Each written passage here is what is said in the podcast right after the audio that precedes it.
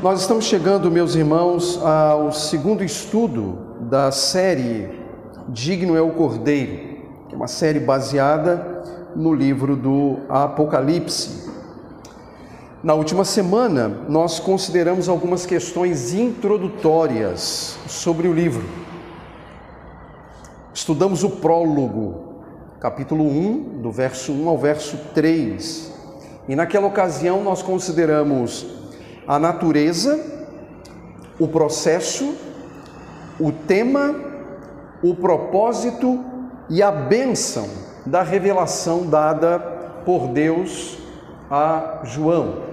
Lembrando, quando a gente diz revelação dada por Deus a João, nós temos um processo. Deus oferece a Jesus ou dá a Jesus essa revelação que por sua vez dá ao anjo, que por sua vez dá a João e finalmente aos seus servos. Esse processo ele não pode ser esquecido. Embora você vai me ouvir em algumas ocasiões me referindo à revelação que Deus deu a João, porque de fato, em última análise, a revelação foi dada a João mas há um processo e você precisa ter esse processo em mente. Com base nos versos de 1 a 3, nós vimos que Deus, em sua livre vontade, tomou a iniciativa de revelar-se aos seus servos, bem como mostrar aos seus servos os desdobramentos históricos dos seus planos, garantindo aos mesmos servos as suas bênçãos. E aí, pelo texto estudado, vimos que a palavra servos, ela faz referência àqueles que guardam a palavra do Senhor. Consideramos algumas palavras de aplicação, de caráter prático, úteis ao Evangelho e úteis também em nossa caminhada. Já hoje, a partir da estrutura do texto que leremos, nós ah, consideraremos algumas coisas ligadas ao remetente, aos destinatários ou às destinatárias e aos atributos de Deus revelados aos seus servos no passado.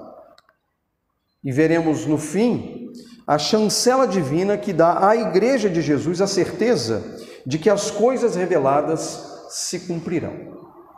E eu quero ler então com vocês, capítulo 1, versos de 4 a 8 de Apocalipse.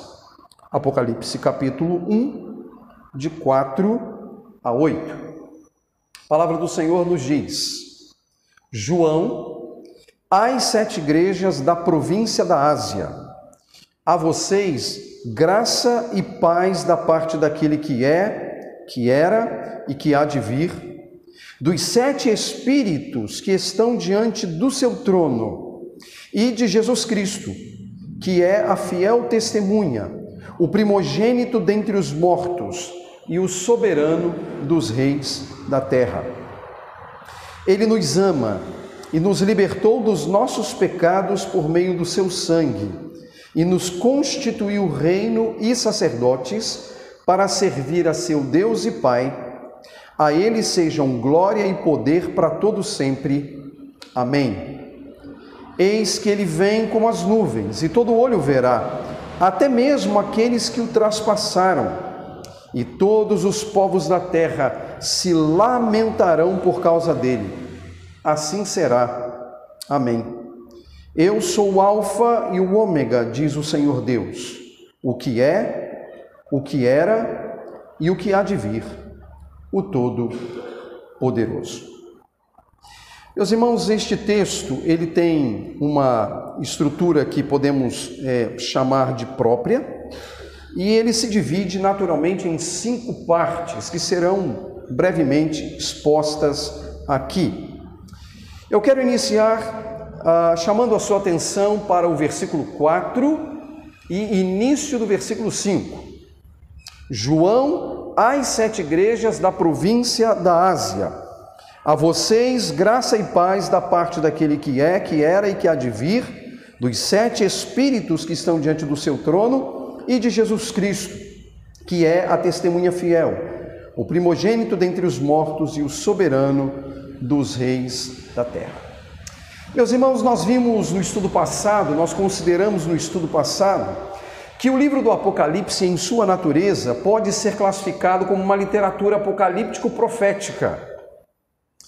Recordando que, em termos literários, ah, nós temos o que pode ser chamado de gênero apocalíptico, com suas características, e por outro lado, os chamados gêneros proféticos, com as suas características. Apocalipse não é um ou outro. Apocalipse tem em si uma grande quantidade de informações, de características de ambos.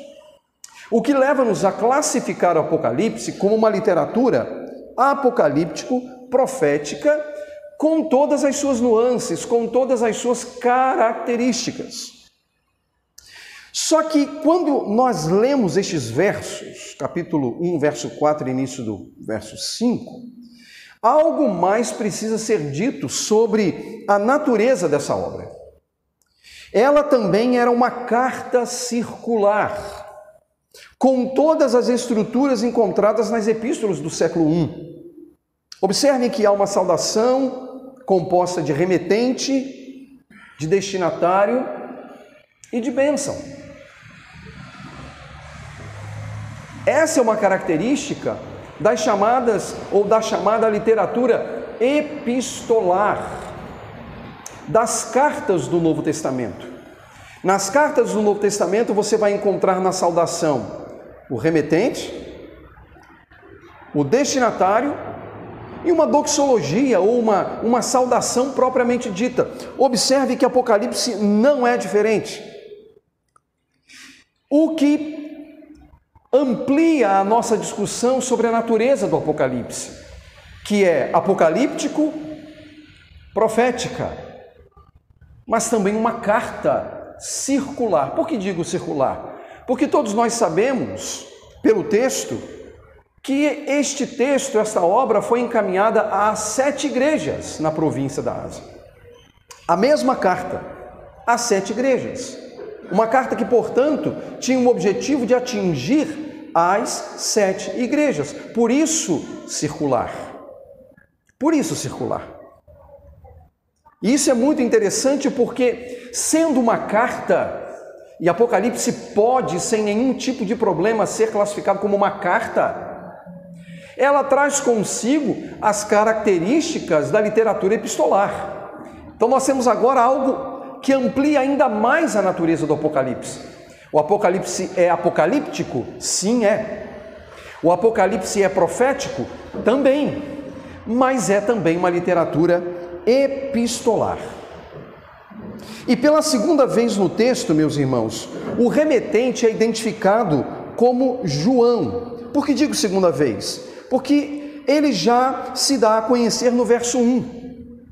No verso 1, nós encontramos lá o nome daquele que vai ser agora, no versículo 4, apresentado como remetente. E João era um nome muito comum no primeiro século. No hebraico, Yohanan, João. Quando nós lemos o Novo Testamento, os evangelhos, as cartas, o próprio livro de Atos, nós vamos encontrar alguns alguns homens cujo nome é, era João, cujos nomes eram João. João, muito comum. O que nós podemos dizer, apesar de toda a dificuldade que a tradição cristã tem para lidar com o autor ou remetente de Apocalipse, é que esse autor, ele era judeu já que ele conhecia razoavelmente bem o Antigo Testamento. E por que digo isso? Para retomar aquilo que disse na semana passada sobre a natureza profética do Apocalipse, que é uma natureza que se ampara nos profetas do Antigo Testamento.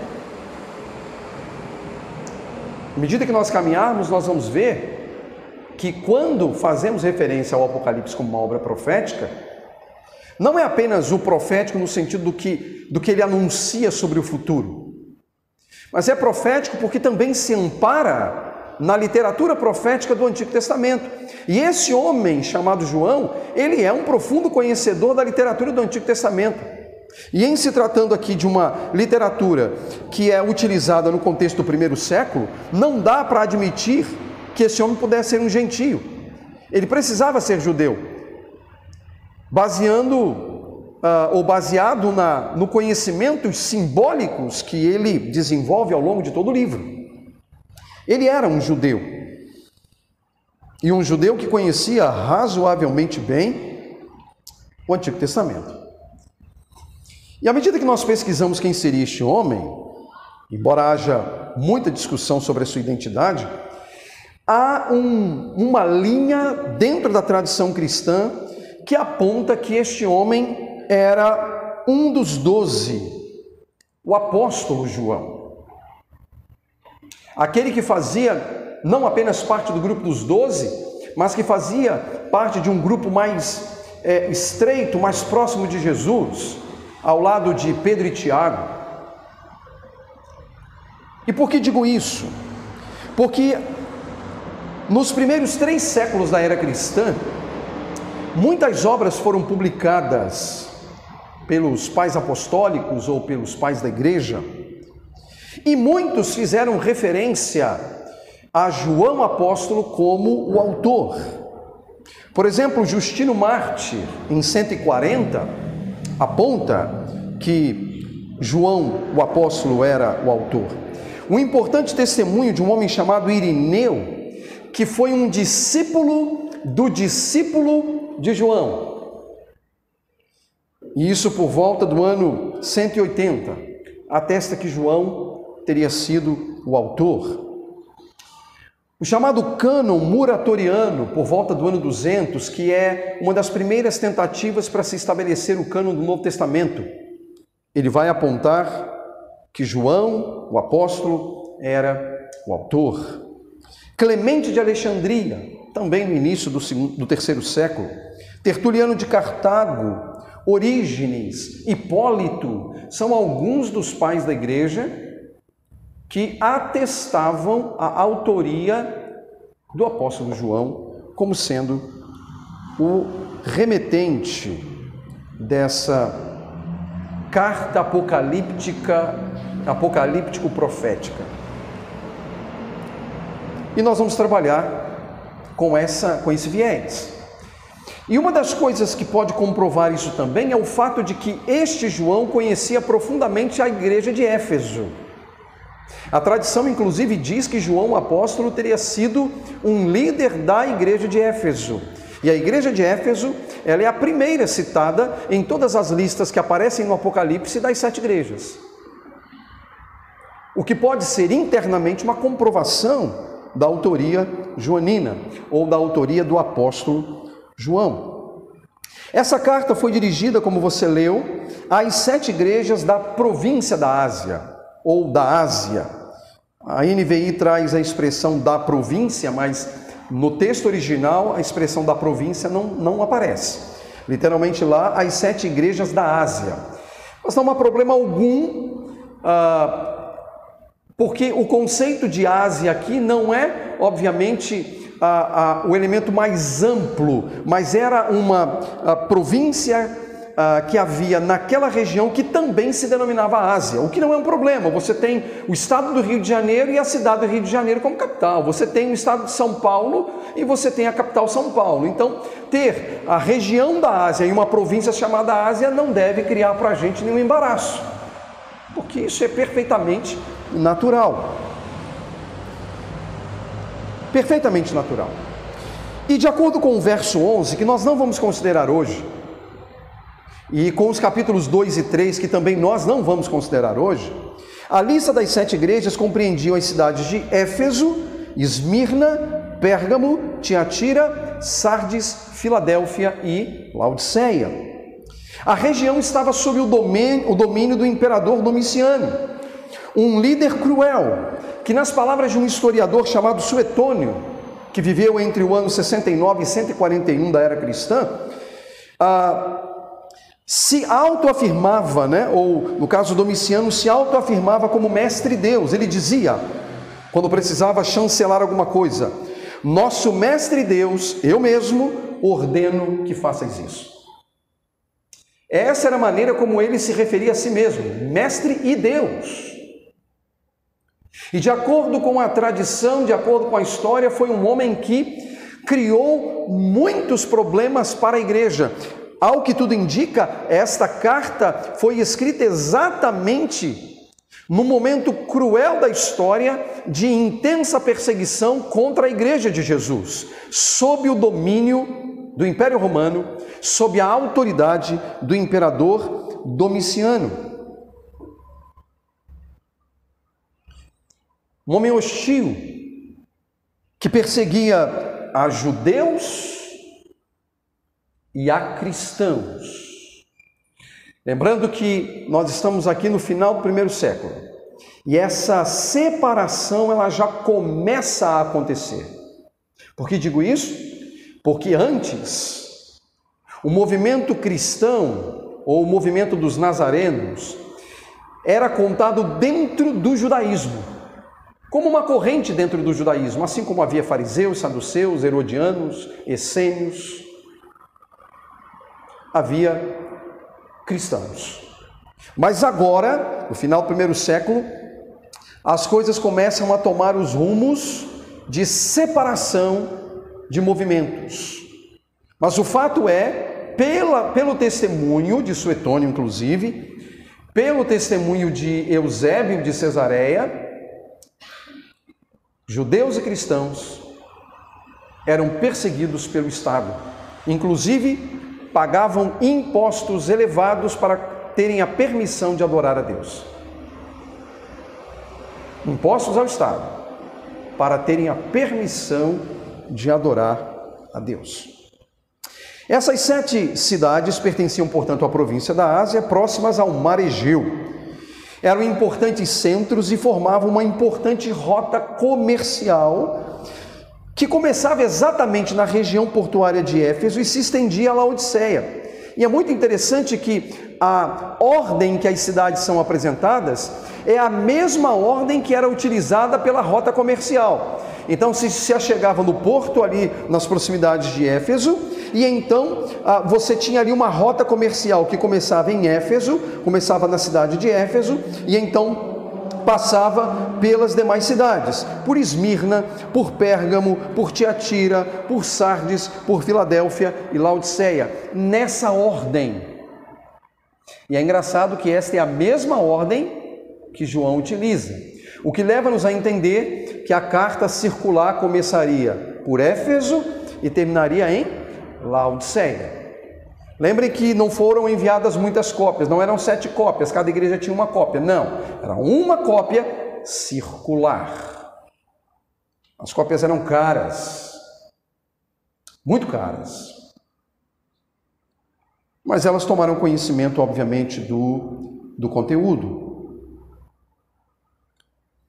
Um detalhe importante que talvez a gente já deva começar a estabelecer agora é com os simbolismos que nós vamos encontrar no Apocalipse e, sobretudo, o simbolismo do número 7. Por exemplo, você na leitura de hoje deve ter visto aí os sete espíritos, as sete igrejas. Se você tem um conhecimento prévio do Apocalipse, você deve lembrar dos sete selos, das sete trombetas, das sete pragas o número 7 é um número reincidente dentro do Apocalipse. E era um número que trazia a ideia de completude, a ideia de totalidade. Os intérpretes têm dito, e eu concordo com a posição deles, de que o número 7 aqui vai apresentar a totalidade da igreja na era presente. Agora observe. Observe o que eu vou dizer. Tome cuidado com essa afirmação. Por quê? Ao afirmar que o número 7 abrange a totalidade da igreja na era presente, eu estou fazendo referência de que a igreja, de algum momento, de alguma maneira, em, em, em momentos da história, vai experimentar umas das sete experiências daquelas sete igrejas. E isso concomitantemente. O que que significa?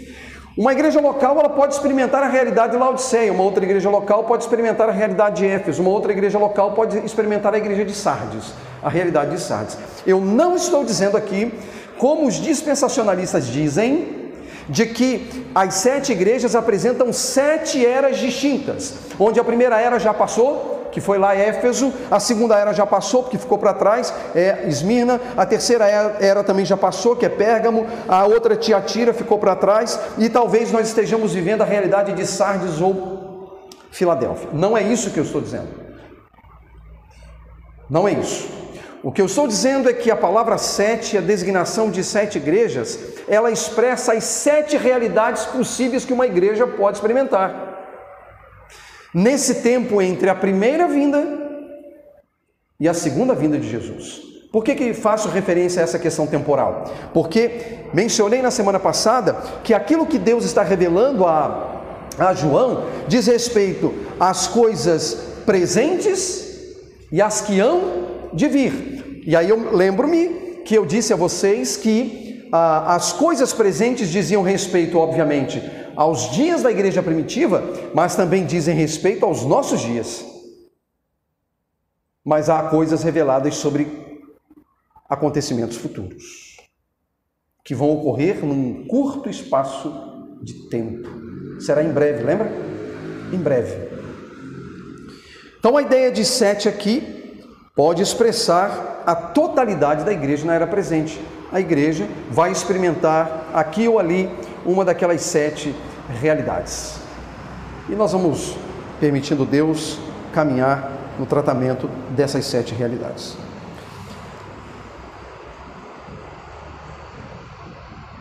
Agora, além dos remetentes, ou do remetente, perdão, e das destinatárias, que são as sete igrejas, nós encontramos também uma bênção peculiar judaica e posteriormente cristã. Que bênção é essa? Graça e paz. Graça e paz. Uma bênção muito comum utilizada no Novo Testamento pelos irmãos. Não só por judeus, mas também pela igreja. Os apóstolos saudavam a igreja com a graça e a paz. A graça e a paz fazia parte da saudação do povo do Senhor. Infelizmente, nós perdemos o hábito de fazer isso, né? Infelizmente. Essa é uma saudação apostólica. Trocamos a graça e a paz pelo bom dia, boa tarde, boa noite. Só que graça e paz, meus irmãos, tem muita coisa a dizer sobre a nossa identidade em Cristo. Tem muita coisa a dizer sobre a nossa identidade em Cristo Jesus. A graça, meus queridos irmãos, diz respeito ao amor eletivo de Deus, é exatamente isso. A palavra graça, e sendo uma saudação judaica, eu preciso me remeter à língua hebraica, é a expressão recebe que é um amor eletivo de Deus, é um amor que engloba a graça, que engloba a bondade, que engloba a misericórdia, que nos alcançou, que alcançou as sete igrejas, mas também a paz, o shalom, shalom, que é o estado a que nós somos trazidos quando essa graça é aplicada no nosso coração. Graça e paz. Graça e paz. Essa saudação e tantos outros símbolos encontrados no Apocalipse demonstram que as igrejas, inclusive, era predominantemente formada por judeus, né? Porque eles estão preservando essa saudação. As coisas vão mudar posteriormente, obviamente, mas parece que aqui ainda é isso. E nessa saudação, nós encontramos uma descrição da natureza trinitária de Deus. O texto diz: daquele que é, que era e que há de vir, dos sete espíritos que estão diante do seu trono e de Jesus Cristo. Então vai ser aquele que é, que é e que há de vir, dos sete espíritos de Deus e de Jesus Cristo. Aquele que era, que é e que há de vir não é uma referência a Jesus Cristo, mas a Deus Pai. Exatamente isso aí. E a gente vai caminhar para entender. O texto diz daquele que é, que era e que há de vir, que é uma variação que pode ser corroborada pela Septuaginta, e aí eu explico para você o que é a Septuaginta. Septuaginta era a tradução do Velho Testamento do hebraico para o grego, que foi feito mais ou menos 200 anos antes da vinda de Jesus, da, da, da primeira vinda de Jesus. Como os judeus estavam espalhados pelo Império Romano e a cultura grega ainda estava presente, e a língua grega ainda estava presente, foi solicitado o trabalho de tradução do hebraico para o grego de, por parte de 72 escribas, líderes, seis de cada tribo de Israel, seis de cada uma das doze tribos de Israel. E aí você faz a conta rapidinho, 72.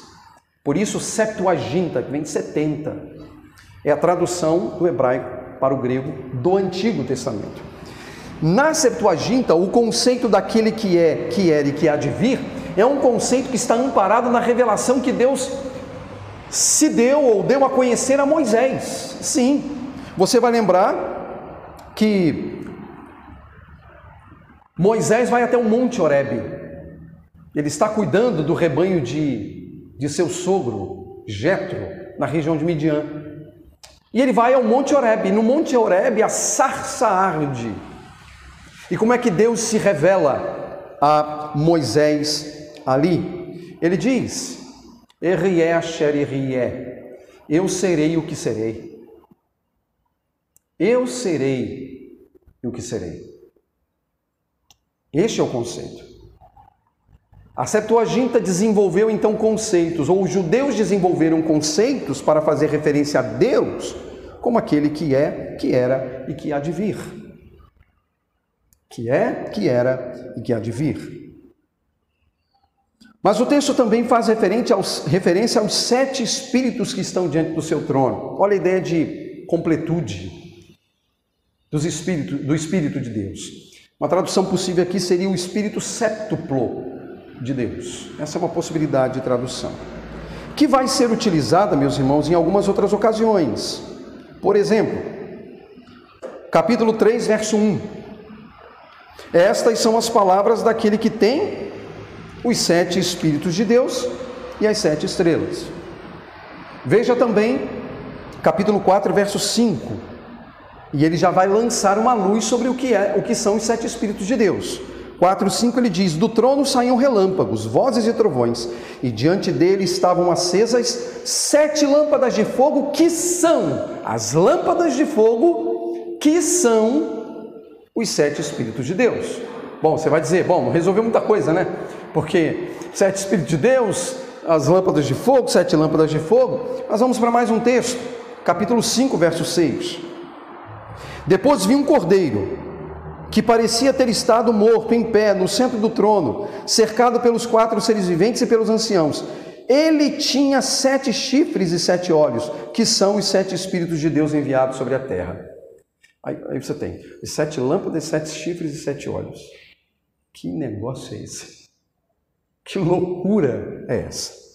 Bom, a ideia da passagem, meus irmãos, ela aponta como uma espécie de referência à obra do Espírito na igreja e no mundo. A ideia de ter os, os sete Espíritos serem as sete lâmpadas e serem os sete chifres, que é a ideia de poder, completude de poder, a, aponta para a realidade, meus irmãos, da capacidade que o Espírito Santo de Deus tem sobre tudo e sobre todos, sobre a história.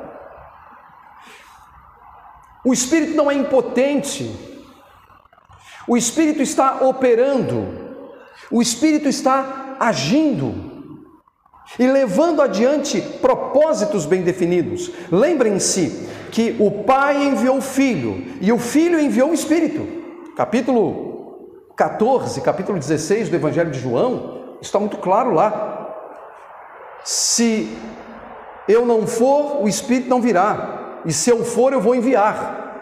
Ou seja, a ascensão de Jesus era necessária para que o Espírito fosse derramado. E foi o que aconteceu. O profeta Joel diz que chegaria diz que o Espírito seria derramado sobre toda a carne. O que, é que você vê em Pentecostes? O Espírito sendo derramado sobre toda a carne. O problema é que a gente acha que toda a carne é cada pessoa. Não é isso. Esse não é o conceito hebraico. Não é.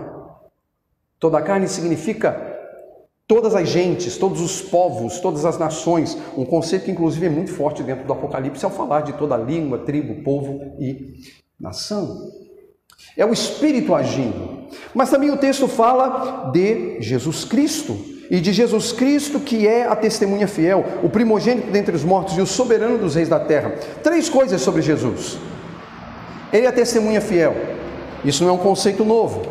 Capítulo 3, verso 14, ele vai dizer as seguintes palavras: Estas são as palavras do Amém, a testemunha fiel e verdadeira, o soberano da criação de Deus. Ou seja, o conceito é retomado, mas de onde esse conceito é retirado? E aí você volta no Antigo Testamento, você volta no livro dos Salmos, capítulo 89, e no capítulo 89, verso 27, ah, perdão, verso 37 por enquanto, ele vai mostrar isso claramente. 89, verso 37, nós lemos assim: Será estabelecido para sempre como a lua, a fiel testemunha do céu. Fiel testemunha do céu. Agora veja o verso 27. Também nomearei meu primogênito, o mais exaltado dos reis da terra. Olha, primogênito, exaltado sobre os reis da terra, que equivale a soberano sobre os reis da terra, e, verso 37, testemunha do céu. Todos no mesmo contexto. Nós não estamos mudando de salmo, de salmo. Está dentro do mesmo discurso. As três ideias sobre Jesus estão dentro do mesmo discurso. E o que significa ser Jesus a testemunha fiel? Porque de fato a obra de Cristo, o modo como Cristo agiu para a redenção de pecadores, é a mais excelente de toda a testemunha ou de todo testificar da obra do Senhor. Ele é a testemunha fiel. E isso fica evidente pelo fato dele ser tratado também como primogênito dentre os mortos, ou seja, o primeiro de uma série de ressurreições que acontecerá. Pois nós temos a garantia da ressurreição dos, dos redimidos. Ele é o primogênito, ele é o primeiro. Ele ressuscitou, venceu a morte para trazer consigo todos os demais que ressuscitarão com ele no final. E ainda soberano dos reis da terra, aquele que governa os reis da terra. Agora você imagina como é que isso deve ter chegado aos ouvidos dos irmãos das sete igrejas, porque eles estão padecendo na mão do Estado romano, eles estão padecendo na mão de Domiciano, eles estão sofrendo na mão do império, e alguém poderia dizer assim: olha, nós estamos perdidos. Quem é que vai parar essa gente? Quem é que vai frear o mal? Quem é que vai impedir a hostilidade crescente? Quem vai impedir a perseguição?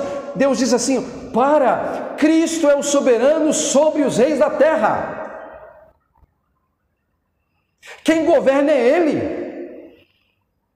Ele é o soberano sobre os reis da terra. Vocês acham que Putin é o soberano dos reis da terra? Você acha que ah, ah, ah, o Biden é o soberano dos reis da terra? Não! Jesus é o soberano dos reis da terra. E todos esses homens, com todas as suas artimanhas, e, e na condição de inimigos de Deus, serão pisados por Jesus. É isso que diz a palavra do Senhor. Não vai ficar um, a não ser que eles se arrependam e creiam. Fora isso, serão esmagados, porque o soberano dos reis da terra é Cristo e ele não será soberano, não, ele é soberano sobre os reis da terra, porque na sua soberania e pela agência dos sete Espíritos de Deus, as coisas estão caminhando para onde ele quer que chegue as coisas, ok? As coisas não fugiram do controle, está indo para lá, para onde ele quer, para onde ele deseja. Essa é a realidade da palavra do Senhor. Essa é a saudação. Versículo 5, meus irmãos, parte B, e versículo 6, afirmam: Ele nos ama e nos libertou dos nossos pecados por meio do seu sangue e nos constituiu reino e sacerdotes para servir a seu Deus e Pai. A Ele sejam glória e poder para todos sempre. Amém. Obrigado. Sendo, meus irmãos, o Senhor Jesus Cristo a ênfase da revelação, lembram-se que a revelação de Jesus Cristo é assim que abre o Apocalipse. Ele, a, ele é a ênfase da revelação dada a João. Sua obra é o fundamento da esperança dos servos de Deus. A obra de Cristo é o fundamento da nossa esperança, meus queridos irmãos. A eficácia do sangue de Cristo para o perdão dos pecados proveu liberdade àqueles que foram alcançados pela graça do Evangelho. De modo que nem as hostilidades nem as perseguições são capazes de nos aprisionar, de impedir que os santos sejam mantidos fiéis. Isso é maravilhoso.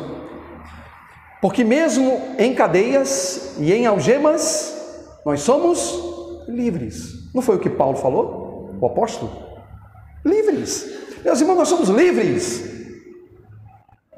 Livres, livres, livres. Ainda que os homens nos algemem, ainda que os homens nos encerrem na mais úmida e escura masmorra. Nós somos livres. Absolutamente livres. Por causa do sangue da redenção. Livres. Esses que são redimidos, chamados santos e fiéis, de acordo com o texto, foram constituídos reino e sacerdotes.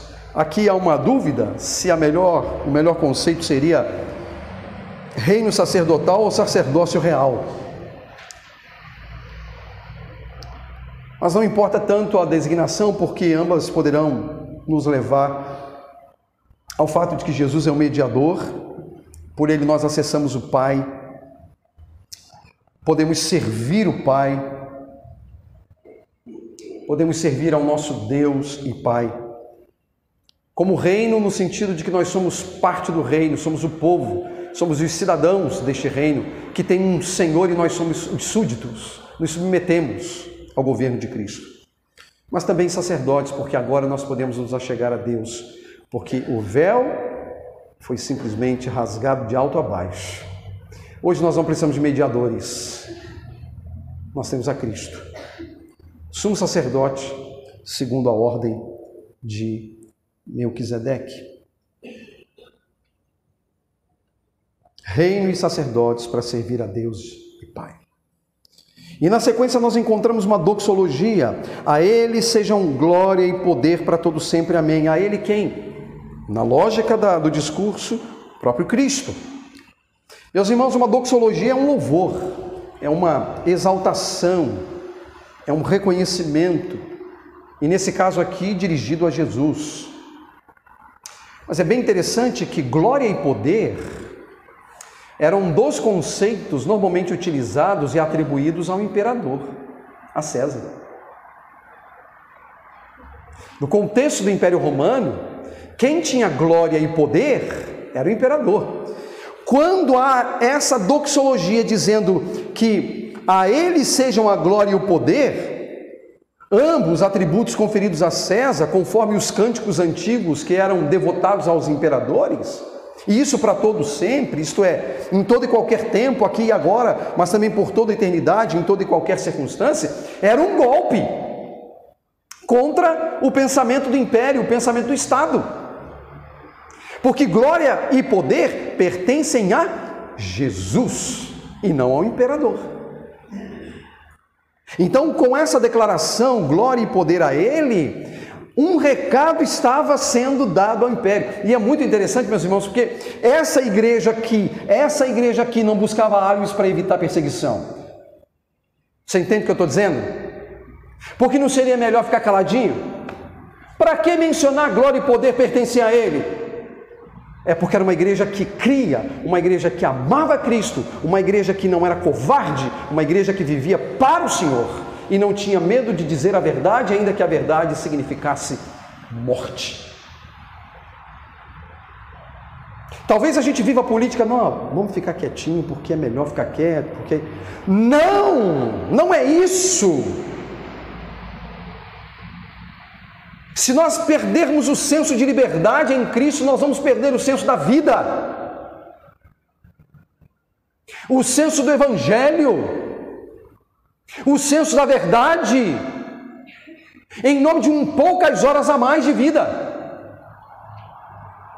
Não é justo com aquele que deu-se a si mesmo para a remissão dos nossos pecados. Não é justo.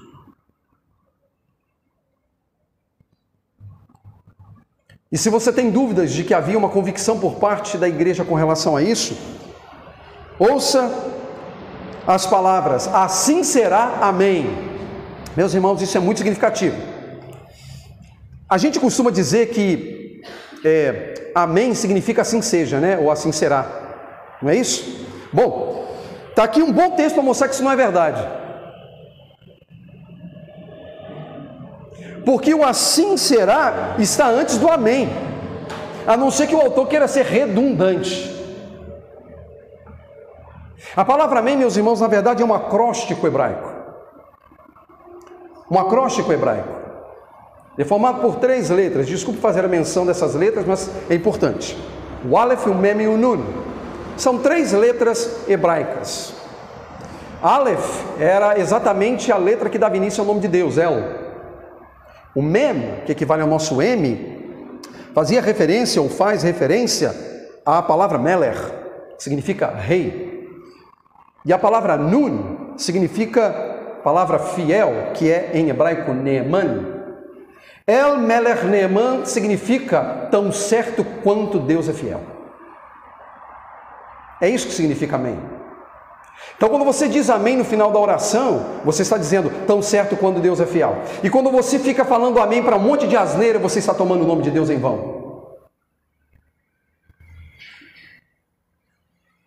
Você entende o que eu estou dizendo?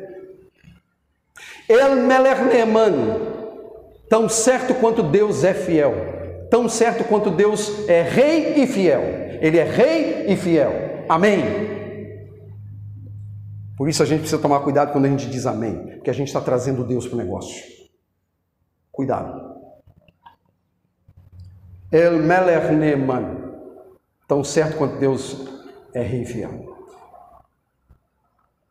Há um anúncio, meus irmãos, no verso 7.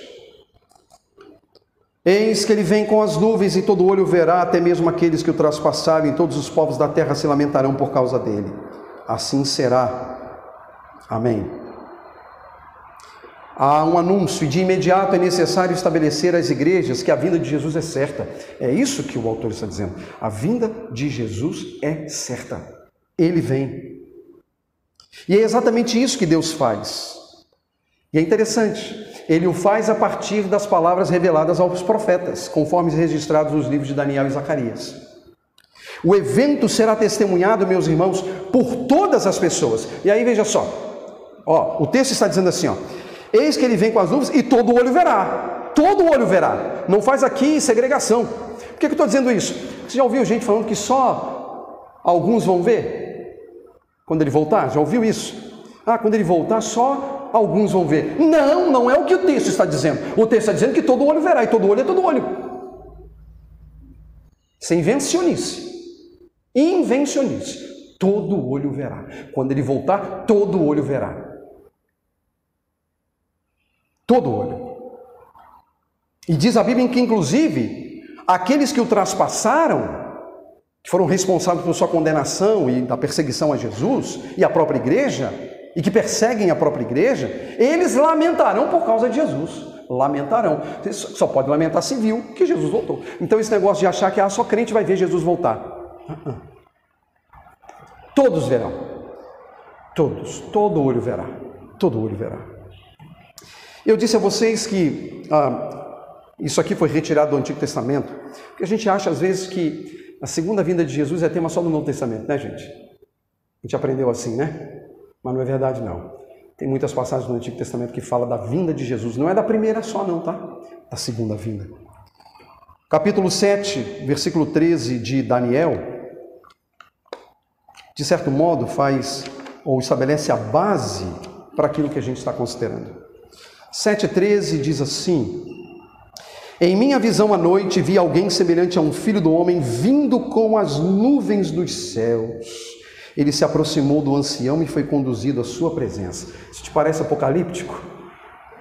Olha, olha o que o texto diz.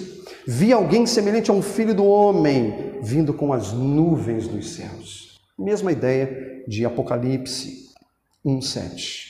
O filho do homem é entronizado sobre as nações. Esse é o contexto de Daniel 7. O filho do homem é entronizado sobre as nações no contexto do juízo divino sobre as mesmas nações. O capítulo 7 está falando de um juízo divino sobre todas as nações. Meus irmãos, esse juízo não aconteceu ainda. Portanto, ele não está falando de uma coisa do passado, mas de uma coisa do futuro. E o evento, meus irmãos, será testemunhado.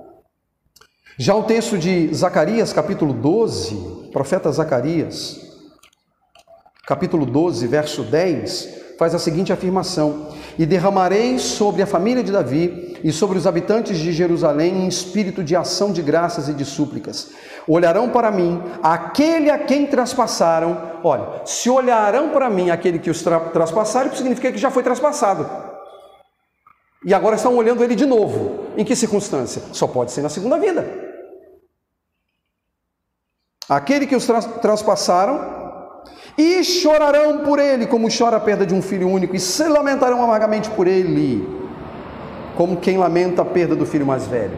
João sabia desses dois textos. Deus apontou esses dois textos para João, e aí o que, que João faz, meus irmãos? Ele diz: Ele vem com as nuvens, todo olho verá, até mesmo aqueles que o traspassaram, e todos os povos da terra se lamentarão por causa dele. Citação do Antigo Testamento.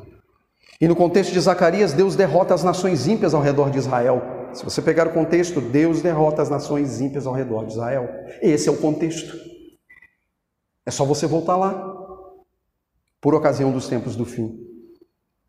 Meus irmãos, o que o apóstolo faz é dar um significado universal ao evento e por isso todo olho verá, todos os povos da terra se lamentarão.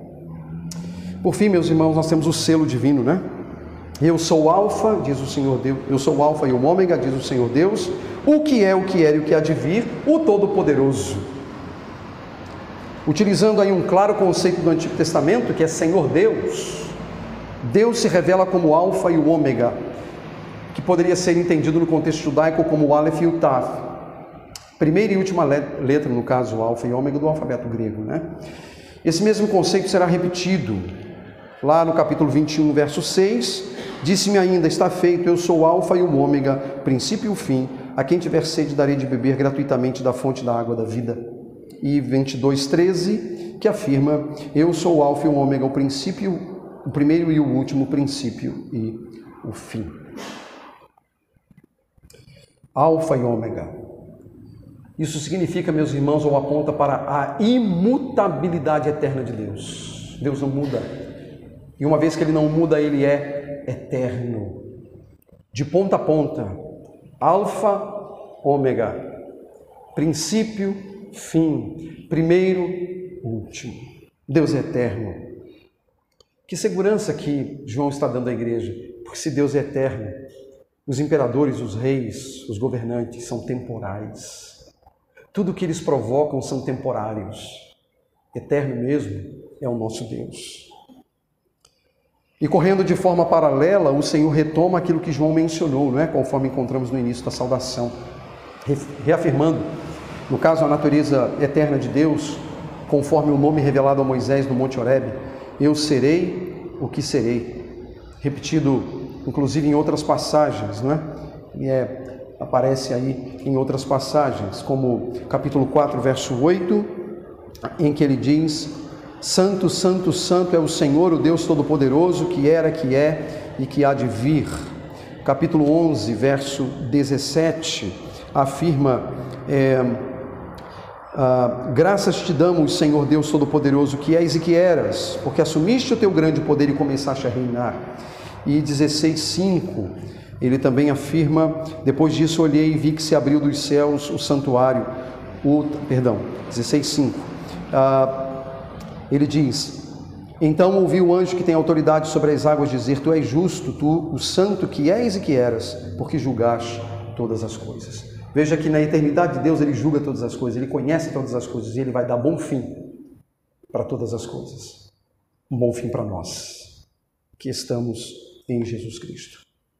Logo, meus irmãos, Deus, cujos atributos estão amplamente destacados em sua revelação, oferece as suas bênçãos ao seu povo, garantindo-lhes o cumprimento das coisas preditas anteriormente pelos profetas e dando ao povo segurança diante das hostilidades e perseguições sofridas. A igreja está guardada, meu irmão. A igreja está guardada. Podem fazer o que quiserem. A igreja de Jesus está guardada. Isso não significa que eu não possa sofrer hostilidades nem você. Isso não significa que eventualmente nós não vamos experimentar a prisão ou a morte. Mas no final, vai ficar tudo bem, porque a gente conhece o final da história. E no final da história, tudo fica bem. Quero aplicar rapidamente aqui aos irmãos algumas, alguns pontos importantes.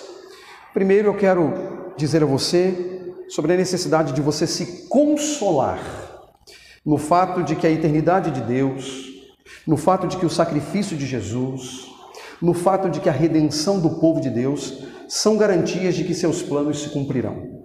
O plano de Deus se cumprirá, meus irmãos, porque Deus é eterno, porque Jesus se sacrificou para isso e porque Deus redimiu um povo. Então é certo. É certo que ele virá, é certo que os seus planos vão se cumprir e é certo que nós estamos dentro, se estamos em Cristo. Segundo, não sei se é o seu caso, mas se for, pare de imaginar que os reis da terra sejam senhores absolutos que agem como que a revelia do governo do Senhor. Pare de imaginar que os reis da terra sejam senhores absolutos que agem como que a revelia do governo do Senhor. Não. Eles não agem à revelia do Senhor.